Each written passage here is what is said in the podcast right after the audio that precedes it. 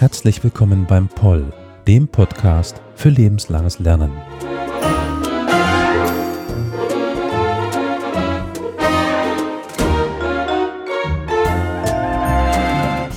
Heute zu einem märchenhaften Thema. Aber erst einmal möchte ich den Referenten für heute willkommen heißen. Herzlich willkommen, Herr Dr. Philipp Rieger. Ja, herzlichen Dank für die Einladung. Du möchtest uns ja heute etwas erzählen zu Tausend und eine Nacht. Das denke ich, kennen viele, den arabischen Namen. Äh, auf Layla wa Layla, jetzt wahrscheinlich weniger, aber dazu kommen wir später nochmal vielleicht. Äh, aber auch ähm, ein bisschen verbunden damit die griechisch-arabische Philosophie. Wie das zusammenpasst, das kommt dann gleich noch, aber erst einmal die ja ganz persönliche Frage. Jeder hat ja so einen Weg dahin, wie er auf die, seine Themen kommt. Aber wie bist du denn auf Tausend und eine Nacht überhaupt gestoßen? Das war bei mir im Zusammenhang mit äh, Seminaren an der Universität, die 2015 äh, stattgefunden haben unter der äh, Leitung von Herrn Professor Thorau, der mit uns dann damals die Neuübersetzung, die von Claudia Ott ähm, zur Galon-Handschrift äh, gemacht wurde, auf ja, das Seminar dann getätigt hat. Und dann hat es dich nicht mal losgelassen, ne? Ja, ähm, wir haben dann direkt im Anschluss des ersten Seminars haben die Studenten beschlossen und Herrn Thorau überredet, äh, dass da noch ein Anschlussseminar stattfindet. Dann hat man sich schon sozusagen ein ganzes Jahr mit dieser Geschichtensammlung ähm, beschäftigt und dann hat sie mein eigenes Forschungsinteresse noch geweckt. Ich kenne einige Beispiele, die bei Herrn Thor die Themen nicht mehr losgelassen haben. Aber gut, äh, jetzt mal ganz ja, allgemein, Tausend eine Nacht und die griechisch-arabische Philosophie. In welchem Zeitrahmen bewegen sich denn deine Forschungen? Das ist tatsächlich ein relativ breiter Zeitrahmen und zwar ungefähr von dem 8. Jahrhundert nach Christus bis zum 17. Jahrhundert nach Christus. Dieser lange Zeitraum hängt vor allen Dingen eben mit der Entstehungszeit von Tausend eine Nacht zusammen, der sich sehr lange zieht und eben auch mit der äh, Rezeption der griechischen Philosophie durch arabische Philosophen und dann der eigenständigen arabischen Philosophie. Dann vielleicht erstmal die Frage, du sagtest jetzt lange Entstehungszeitraum von Tausend und eine Nacht. Das gar nicht so tief darauf eingehen, aber ungefähr von wann bis wann ist das denn überhaupt entstanden, dieses Tausend und eine Nacht? Was das genau ist, wie gesagt, das äh, frage ich gleich nochmal. Aber sprechen wir jetzt von 5000 vor Christus oder von 1500 nach Christus? Einfach mal mit Extrem um mich zuzuschmeißen. Ja, nee, also die ersten Spuren gehen äh, ins, in, nach Indien zurück. Da ähm, werden dann schon erste Erzählmotive, konnte man da nachweisen und diese indische Urversion wurde dann wohl so im 8. Jahrhundert nach Christus ins äh, Mittelpersische und dann auch relativ zügig ins Arabische übersetzt und bekam dann im Zuge dieser Übersetzung ins Arabische seinen Titel Tausend und eine Nacht. Und die arabische Philosophie, also die griechische, jetzt wahrscheinlich die aus der in Anführungszeichen klassischen Antike, auch wenn es noch andere Teile der Antike gab, aber also diese Griechen, die wir kennen, nehme ich jetzt mal an, aber die arabische Philosophie, wann entsteht die denn? Oder sprechen wir da schon von vorislamischen Philosophie oder erst dann quasi von der islamischen Zeit? Wir hätten die Hauptzeit, wo das Ganze rezipiert wird, unter den Abbasiden. Mhm. Also 750 nach Christus kommen die Abbasiden an die Macht. Bagdad wird dann zur Hauptstadt. Und unter diesen Abbasidenherrschern kommt es zu einer krassen Übersetzungsbewegung. Man versuchte möglichst alle Werke von Aristoteles und auch von Platon, aber hauptsächlich von Aristoteles zu übersetzen, ins Arabische zu übertragen. Diese Übersetzungsbewegung hält an vom 8. bis ungefähr ins 10. Jahrhundert und ab dem Zeitpunkt hat man es eher mit einer, ich möchte sagen, autonomen arabischen Philosophie zu tun, die also ähm, auf dem aufbaut, was man von Aristoteles kennt, aber das Ganze weiterdenkt. Jetzt, wenn wir uns vorstellen, arabische Philosophie, sagen uns jetzt wahrscheinlich erstmal wenig, aber das ist ja gar nicht so unbekannt. Ich meine, die, eine der wichtigsten Funktionen nanntest du gerade schon, die Übersetzung. Also so viele der griechischen Philosophie ist erst uns überhaupt bekannt über die arabischen Übersetzungen. Aber es gibt ja auch sicherlich einige Persönlichkeiten, die da eine wichtige Rolle spielen, die uns auch gar nicht vielleicht so unbekannt sind, oder? Ja, auf jeden Fall. Also wenn wir nicht in der Chronologie bleiben, sondern bei den bekanntesten ansetzen wollen, dann haben wir da äh, Avicenna. Das ist sein latinisierter Name, den man vielleicht auch aus dem Roman Der Medicus kennt. Sein ähm, arabischer Name wäre Ibn Sina und er lebte ungefähr 980 nach Christus wurde er geboren. Also eben genau in diesem 10. Jahrhundert. Und der ist eben zwar einerseits für seine medizinischen Forschungen, aber auch für seine philosophischen Schriften äh, auch im europäischen Raum weithin bekannt. Ja, man muss sich ja sowieso dort ein bisschen lösen von diesen klassischen Vorstellungen der modernen Zeit, dass jemand das macht und der andere macht das. Also das, dieses Universalgenie war ja dort viel ver verbreiteter als in Anführungszeichen äh, Genie, aber Leute, die sich eben mit verschiedenen Thematiken beschäftigen. Ja, das gilt auf jeden Fall für Ibn Sina auch. Damals gab es beispielsweise auch das Ideal des Arztphilosophen. Mhm. Das geht zurück auf äh, den spätantiken Arzt äh, Galen, der sicherlich auch bekannt ist. Und der hat eben auch schon gesagt, dass ein Arzt Philosoph sein sollte und philosophische Bildung genossen haben sollte. Und das findet man dann eben auch bei Avicenna wieder. Und da sind wir ja jetzt geografisch, also natürlich in Bagdad, aber auch zu großen Teilen in Zentralasien, was ich auch immer sehr interessant finde. Aber gut, hm, das führt jetzt vielleicht ein bisschen zu sehr in meine Richtung. Jetzt haben wir schon ganz häufig darüber ge gesprochen, Tausend und eine Nacht und so weiter. Woher kommt das? Äh, wer, wer hat da so ein bisschen dran mitgearbeitet, an den Ideenhintergrund, jetzt mit Ibn Sina? Aber ich sagte schon den Namen Al-Flayla Walayla, aber auch Tausend und eine Nacht. Also was ist das jetzt überhaupt? Was ist Al-Flayla Walayla? Was ist Tausend und eine Nacht? Tja, das ist schwer zu fassen. Im Grunde ist es eine Geschichtensammlung. Eine Geschichtensammlung, wie gesagt, die von ihren Grunderzählmotiven, zum Beispiel auch mit dieser Rahmengeschichte um Sherazad äh, aus dem Indischen kommt und sich eben naja, man kann eigentlich sagen, bis ins 15., manche gehen auch weiter und sagen bis ins 17. Jahrhundert weiterentwickelt hat. Immer wieder Einflüsse aufgenommen hat. Geschichten wurden hinzugenommen, wurden umgedichtet. Manche neue Elemente kamen hinzu. So findet man dann beispielsweise in etwas moderneren Geschichten, so ab dem 16., 17. Jahrhundert, Kaffee, Kaffeehäuser oder ähnliches in diesen Geschichten eben implementiert. Kaffee war ja nicht ursprünglich in der, in der, islamischen Welt überhaupt vorhanden. Der kam ja erst auch später dort. Aber in unserer Vorstellung, wenn wir uns das mittelalterliche Bagdad vorstellen und das mittelalterliche arabische Welt, ist häufig Kaffee dabei. Aber es war halt nicht so. Ja, und wir haben es da eben dann mit einer Geschichtensammlung zu tun, die recht früh schon ihren Titel trug, ähm, also Tausend und eine Nacht, aber zunächst, so geht die Forschung davon aus, gar nicht Tausend und eine Nacht umfasst hat. Also Geschichten, die diese Nächte äh, vollzählig machen. Das kam dann wohl irgendwann erst später hinzu. Also für die Leute, die noch nie was irgendwie über die Tausend und eine Nacht gelesen haben, über die Erzählung, also es ist quasi Erzählung von tausend Nächten und, und, und einer Nacht noch dazu. Und an jedem dieser Nächte passiert etwas. Genau. Ja, ähm, es sind Erzählung für jeden Abend. Man muss sich das Ganze so vorstellen, wenn man, wenn wir in die Geschichte eintauchen, dann haben wir es da mit einem Kalifen zu tun, der von seiner Frau betrogen wurde und aufgrund dessen einen Hass auf Frauen hat. Und er macht es sich zu eigen, eine Frau immer nur für eine Nacht zu heiraten und am nächsten Tag hinrichten zu lassen. Und die Wesirstochter Sherazad kommt dann auf die Idee, den Kalifen auszutricksen und erzählt ihm am ersten Abend eine Geschichte, endet mit einem Cliffhanger, so dass der Kalif so gespannt auf das Ende ist, dass er sie eben am nächsten Morgen nicht hinrichten lässt. Und am Ende der Nacht kommt dann ein weiterer Cliffhanger. Und so schafft sie es dann eben tausend und eine Nacht ihn hinzuhalten, bis er wirklich dann von Liebe zu ihr und zu den dann schon entstandenen Kindern ergriffen ist und dann eben auch von seinem Plan ablässt vollständig. Du sagtest aber gerade eben schon, es war nicht immer tausend und eine Nacht. Also das Ganze ist gewachsen, richtig? Das auf jeden Fall. Es ist gewachsen. Manche sagen, dass zunächst dieses Tausend und eine Nacht einfach nur heißen sollte, sehr viele Geschichten und man dann mit der Zeit davon ausgeht, oder ging, man müsste das Ganze ähm, ja so anreichern, dass auch wirklich dann die Titelzahl erfüllt wird. Für uns ist es so, dass wir die ersten vollständigen Handschriften erst ab dem 17., 18. Jahrhundert haben, wo dann wirklich Geschichten für Tausend und eine Nacht ähm, vorhanden sind. Ganz schön viele. Also das Al-Flayla Walayla, was du ja auch in dem Titel deiner Arbeit hattest, ist das die momentan arabische Übersetzung oder was, was heißt das momentan? Also was ist der Titel im, im Arabischen momentan?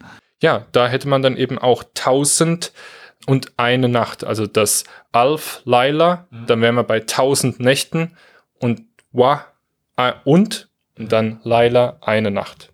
Genau. Man hat, die Überlegung ist eben, man hatte diesen Titel früher und hat dann immer weiter aufgestockt, damit man tatsächlich auf diese 1001 äh, Erzählung kommt. Interessant. Jetzt können wir uns grob vorstellen, um was es geht, also um diese Stories, sage ich mal, um die Geschichten innerhalb der Geschichte, die dann mit einem Cliffhanger enden. Aber wie kommt da jetzt die griechisch-arabische Philosophie überhaupt rein? Für mich, der, naja, sagen wir mal, 1001 Nacht, glaube ich, als Kind einmal angeschaut hat oder durchgelesen hat, äh, war das jetzt eher so diese Märchensammlung. Deswegen, ich fragte auch vor der Aufnahme, kann ich das Märchen nennen? Ja, ja, aber Märchen und Philosophie? Also wann kommt denn da plötzlich jetzt eine philosophische Ausrichtung rein? Ja, man darf sich das jetzt auch nicht so vorstellen, dass wirklich in jeder Geschichte philosophische Elemente drin sind.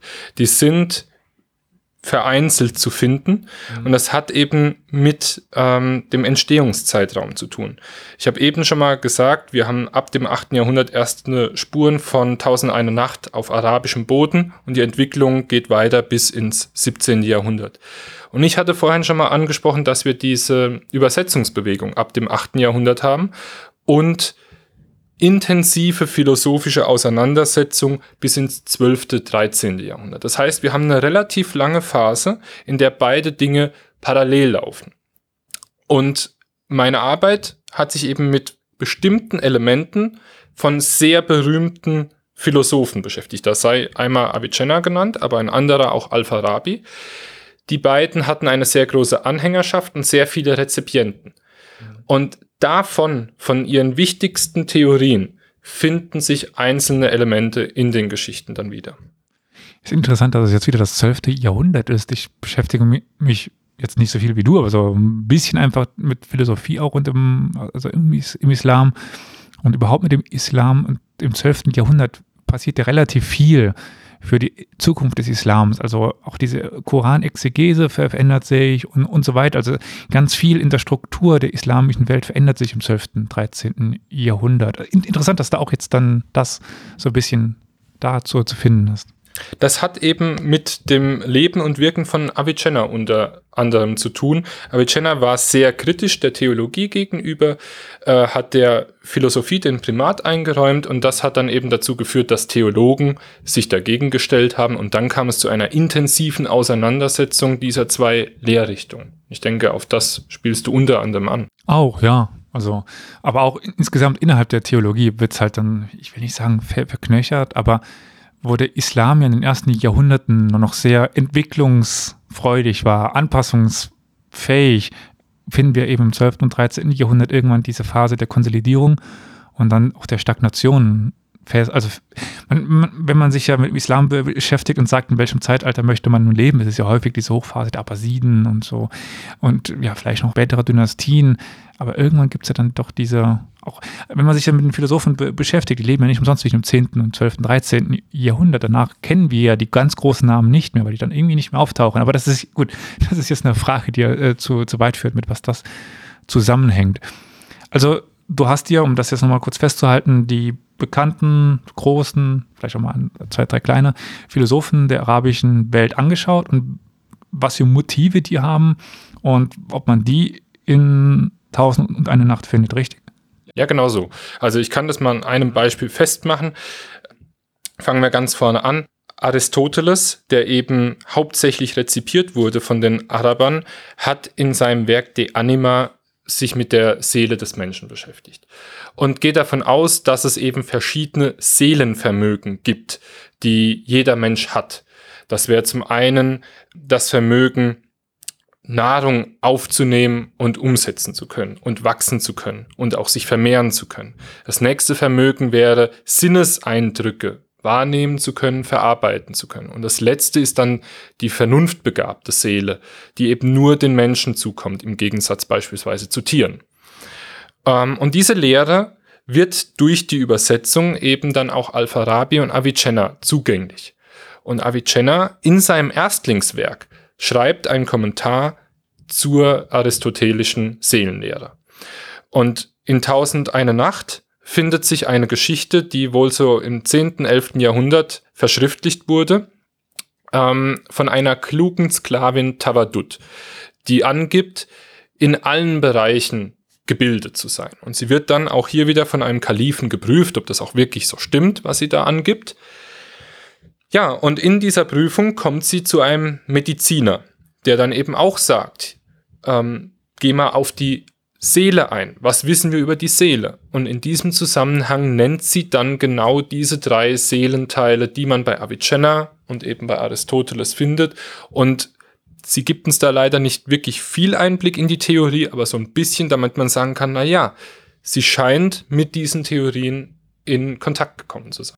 Um das Ganze, um das Pferd mal von der anderen Seite zu zäumen, äh, ist ja also bei Literatur oft die, die Frage, wer liest das denn?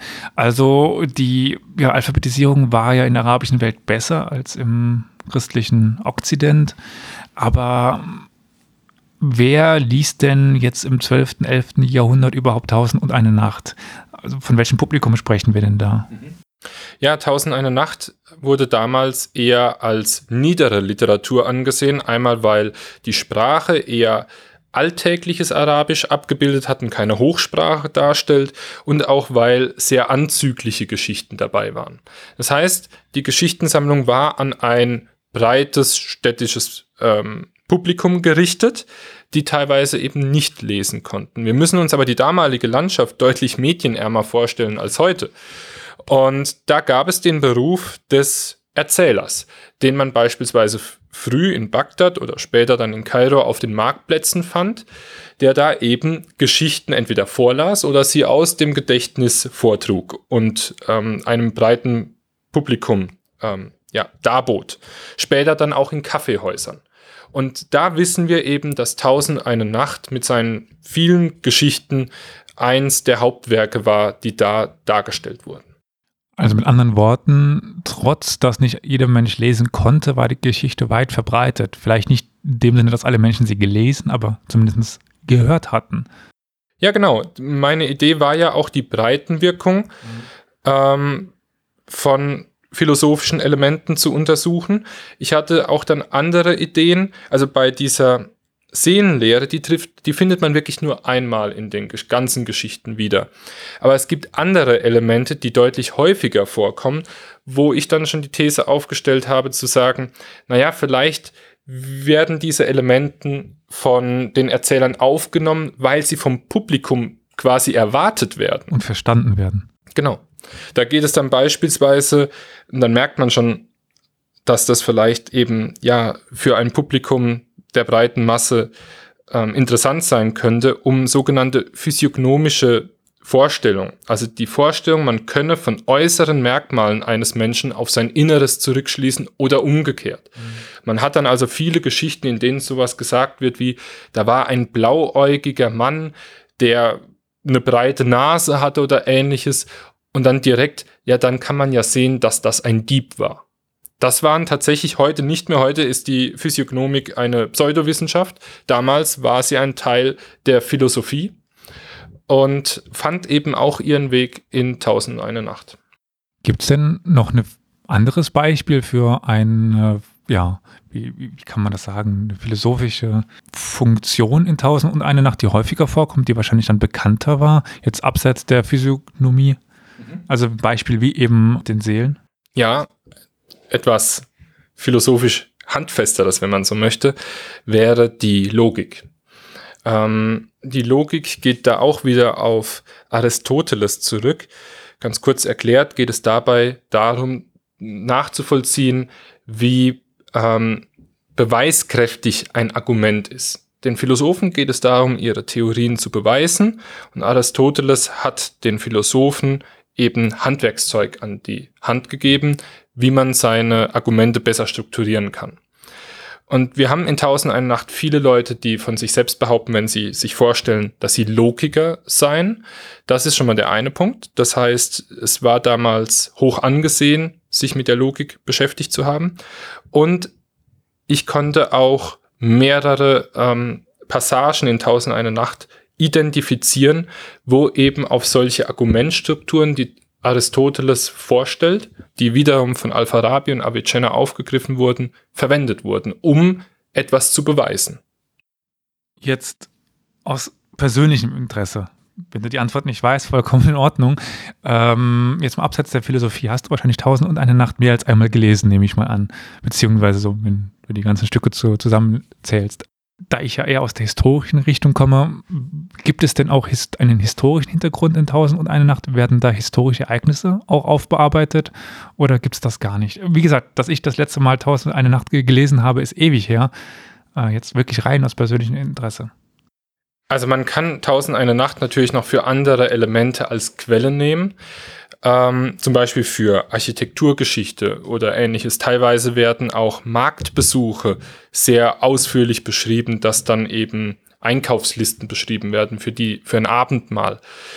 Historische Ereignisse, da fällt mir jetzt schemenhaft eine Geschichte ein, die ähm, bei Enno Littmann übersetzt ist, einem deutschen Arabisten des 20. Jahrhunderts der, ähm, da geht es um die Kreuzzüge und den Kampf zwischen Christen und Muslimen. Ähm, das ist auch eine sehr umfassende Geschichte, die sich über mehrere hundert Seiten streckt. Aber genaue Informationen, mhm. was da jetzt abläuft und welche Schlachten da eventuell detailgetreu abgebildet werden, da lag mein Fokus nicht drauf. Das habe ich jetzt nicht mehr im Blick. War ja jetzt wirklich persönliches Interesse. Aber jetzt äh, 100 Seiten, wenn man, also Du hast wahrscheinlich auf die neueste Übersetzung vor allen Dingen gesetzt. Wie viele Seiten hat die denn, wenn ich mal so fragen darf, bei dann so vielen? Also es gibt verschiedenste Übersetzungen von Tausend eine Nacht, eben weil wir verschiedene Überlieferungen haben. Wir haben auf der einen Seite die älteste überlieferte ähm, Korpus, das wäre die Galon-Handschrift, die umfasst aber nur 280 circa Nächte und bricht dann einfach ab. Bei Enno Littmann haben wir es mit einer ja, es ist keine kritische Edition, es ist eine Zusammenstellung von verschiedenen vollständigen Handschriften aus dem 17., 18. Jahrhundert. Das ist der sogenannte ähm, Calcutta II Druck, der heute als, ja, wie soll ich sagen, als das Hauptwerk gilt, wenn man sich mit Tausend eine Nacht beschäftigt. Das sind sozusagen die typischen Geschichten drin.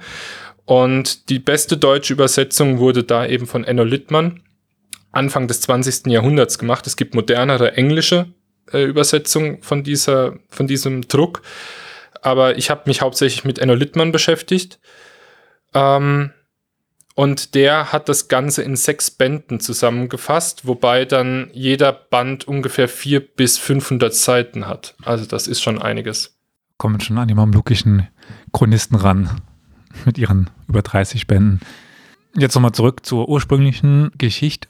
Kann man das sagen? Egal. Also auf jeden Fall zur ursprünglichen Thematik. Und jetzt ist das natürlich also Tausend und eine Nacht geprägt von eben der griechischen Philosophie. Ich nehme mal auch an, auch wenn du dich wahrscheinlich nicht so viel damit beschäftigt hast, wenn es aus dem Indischen kommt, auch noch ein bisschen mit der Richtung Buddhismus oder so.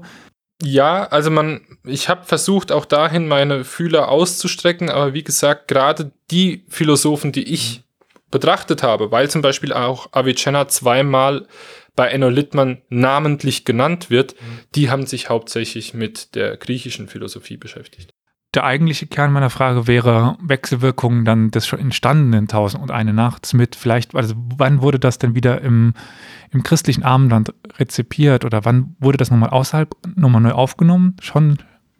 Also Rückwirkungen zu Philosophen gibt es aus meiner Sicht nicht mehr. Äh, übersetzt wurde, wie gesagt, diese erste Galon-Handschrift von eben Galon Anfang des 18. Jahrhunderts ins Französische. Mhm. Und so kam diese Geschichtensammlung dann auch wieder in den europäischen Raum. Und Galland hat mit seiner Übersetzung einen regelrechten Boom ausgelöst. Die Geschichten sind so sehr auf fruchtbaren Boden gestoßen, dass dann eben Europäer gezielt in den arabischen Raum gereist sind und versucht haben, mehr Geschichten zu finden und auch einen vollständigen Korpus an Geschichten zu finden und übersetzen zu können. Passt ja aber auch in die ganze Zeit dieses Orientalismus und äh, also dieser überhaupt ja, Wiederentdeckung der Vergangenheit und die, dieses Raumes was man beispielsweise dann ja auch in der Kunst findet oder ähnliches. Genau. Also ich nehme an, wenn man sich jetzt mal mit Tausend und eine Nacht beschäftigen möchte und nicht direkt noch äh, Ibn Sina oder äh, Al-Farabi lesen möchte, kann man mit der, der neuesten deutschen Übersetzung einfach mal anfangen, oder? Ja, auf jeden Fall. Also ich kann da nur die neueste deutsche Übersetzung von Claudia Ott ähm, empfehlen. Sie hat die Galon-Handschrift übersetzt und das Ganze ist im Beck Verlag erschienen. Und das ist wirklich, sie hat versucht, das ja, den Sprachduktus aufzunehmen, hat die ganzen Märchen übersetzt, hat die ganzen Gedichte übersetzt und das ist ein sehr schöner Anfang. Gibt es sonst noch einen Tipp, den du hättest für die ZuhörerInnen, wenn sie sich mit Tausend und eine Nacht beschäftigen möchten? Vielleicht nicht unbedingt bei Tausend eine Nacht, aber ich hätte vielleicht auch noch einen Buchtipp bezüglich arabischer Philosophie. Denn da kann man ein Einführungsband ähm, wärmstens empfehlen von Ulrich Rudolf, auch erschienen im Beck Verlag. Und zwar ist das so ein kleines Beck-Wissen-Büchlein. Und da wird eben jeweils auf so 15 bis 20 Seiten die wichtigsten Philosophen mit ihren wichtigsten Theorien dargestellt. Da könnte man auch einiges zu Al-Farabi und Avicenna nachlesen. Welches Buch habe ich nochmal gelesen? Auch über arabische Philosophie. Was war, ein, war das UTB-Wissen-Dings? Ich komme gerade nicht drauf. Werde ich auch noch in den Shownotes verlinken. In den Shownotes werdet ihr aber auch etwas finden, nämlich äh, den Kurs von Herrn Rieger, weil du bietest ja auch äh, Kurse zu. Jetzt nicht unbedingt immer nur tausend in eine Nacht an, sondern überhaupt zu dem Thema Philosophie. Weil eigentlich kommst du ja aus der Philosophie-Richtung, nicht wahr? Ja, also da bin ich so ein bisschen im Moment mehr verankert als im historischen Bereich. Mhm. Ähm, und es wird auch Ende ähm, August, 29. August, Montagabend, werde ich wieder eine Veranstaltung anbieten, vier Wochen lang, ähm, zum Thema Willensfreiheit und Verantwortung. Und dann im nächsten Semester wieder. Und du bietest auch bei mir im SSK-Bereich nächstes Semester was zur Religionskritik an. Also falls ein Studierender der, der UDS zuhört, gibt es da einen sehr interessanten Kurs zur Religionskritik.